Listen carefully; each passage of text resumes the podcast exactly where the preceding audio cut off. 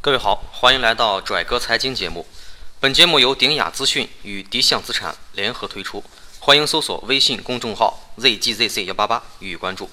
我是主播老乔。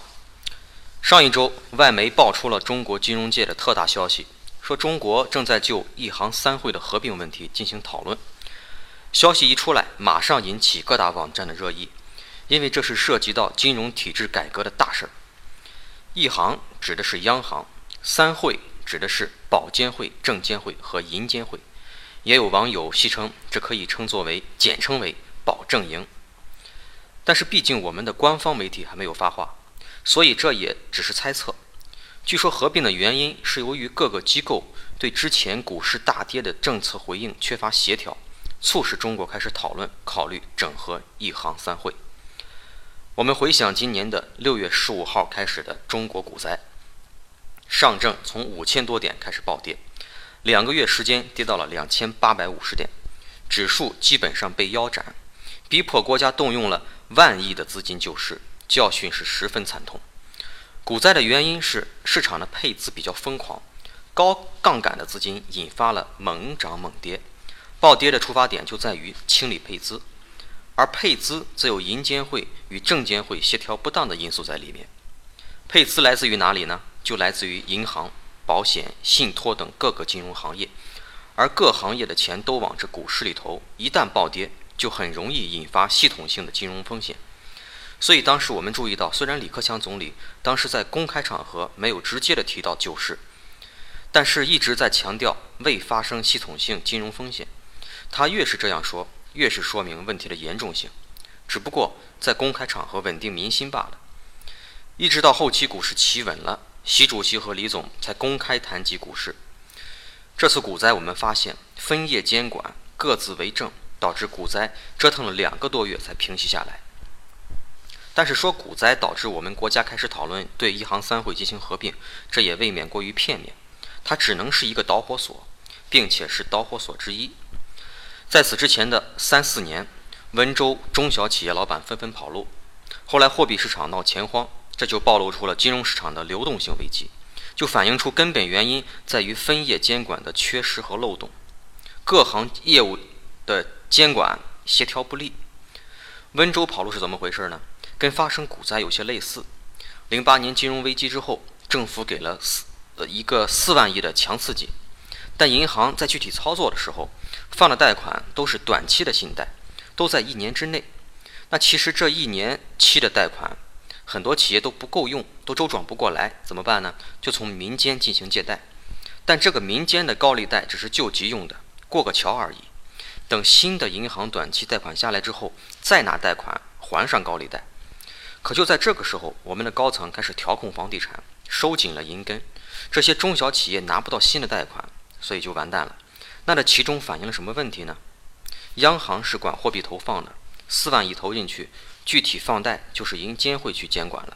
如果放的是长期贷款，就不会出现这么多的企业借高利贷的情况。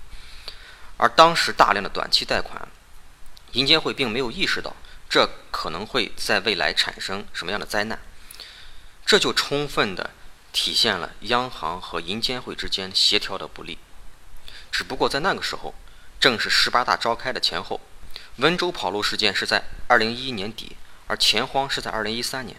我们的高层还没有腾出足够的时间和精力，马上去进行改革，而这次股灾呢，就让高层痛下决心。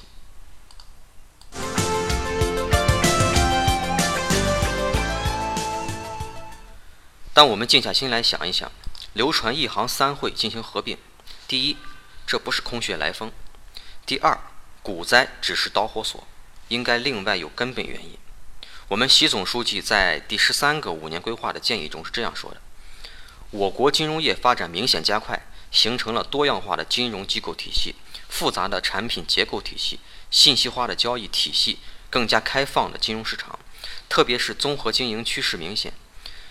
这对现行的分业监管体制带来重大挑战，近来频繁显露的局部风险，特别是近期资本市场的剧烈波动，说明现行监管框架存在着不适应我国金融业发展的体制性矛盾，要加快建立符合现代金融特点、统筹协调监管、有力有效的现代金融监管框架。你看，习总说的很清楚，多样化的金融机构体系，综合经营趋势明显。简单说，这就是混业经营。混业经营，举个例子。平安保险吧，几年前一说平安，大家就就知道这是保险公司。可是近年来，他把他把这个深发展银行收购了，就有了平平安银行。除此之外，还有平安信托、平安证券，这个大家都耳熟能详了。再就是近两年，我们的总理多次提及的融资租赁，平安还成立了融资租赁公司。可以说，在金融行业，平安的摊子铺得很大。各个细分的金融行业都有涉及，是典型的混业经营，而这只是混业经营的表现之一，属于金融机构的跨行业。表现之二呢，还有金融产品的跨领域，比如投，比如说投联保险，一份产品可以融保险和投资功能为一身。那你说，那你可以说这是个金融产品，但不能简单说它的属性就是保险或就是投资。那表现之三。是我们熟悉的互联网金融平台、第三方支付、P2P 网贷、众筹等等，这些有的就已经游离在了监管体系之外，监管不到位就容易出现欺诈、洗钱等行为。表现之四，民间有大量的商业资本进入了金融市场，使得金融市场的层次更加的多样化，满大街的财富公司、理财公司没有人管，就等出事儿了，再让公安去介入。那这就是说的我们当前金融市场的大致的现状，变得越来越复杂，越来越不单纯。所以，一个单一的监管机构，无论是从市场主体还是从产品主体的功能上，都很难下手，边界越来越模糊，监管部门搞不清谁该管，该管哪一些。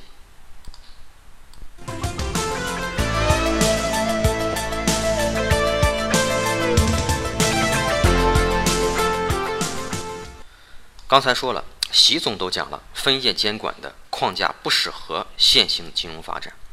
那么进行改革，肯定要统筹监管，要建立大金融监管体系，实现对混业经营的混业监管，这个趋势是一定的。剩下的就是确定具体的改革方案。说到混业监管，我们国家在九一年之前就实行过一段时期，那段时期是处于金融业发展还不够成熟的时期，金融监管主要放在央行。还没有能力去和必要去细分出那么多的部门，那个时候我们可以称它为自然混业阶段。从那以后，又经过了十余年的发展，才确立了分业监管。标志性事件就是零三年银监会挂牌成立。十年河东，十年河西，又是一个十年，我们将再次进入混业监管的时代。这次混业监管叫做自发混业监管。而这三个阶段。美国、英国和日本都有过类似的发展经历，就是从自然混业监管到分业监管，再到自发性的混业监管。而目前各国的自发混业监管又各有特点，我们不可能照搬其他国家的做法。而目前对改革方案，各个专家都有自己的建议，其中也不乏甚至反对对三会进行合并的，理由竟然是现有的分业监管模式下。各监管机构自身都存在很多不能解决的问题，合并之后将面临更大的问题。老乔在此表示对这个理由嗤之以鼻。但目前在各种建议中，老乔认为有一个声音值得关注，就是将三会合并，建立中国金融监督管理委员会，简称金监会，负责监督金融各行业的经营。而央行除继续指定和执行货币政策、进行宏观经济和金融调控之外，还负责监管货币市场和外汇市场，也就是一行一会，形成金监会为主，与央行分工协作，共同进行金融监管的格局。感谢收听今天的拽哥财经，更多互动欢迎关注微信公众号 zgzc 幺八八，我们下期再见。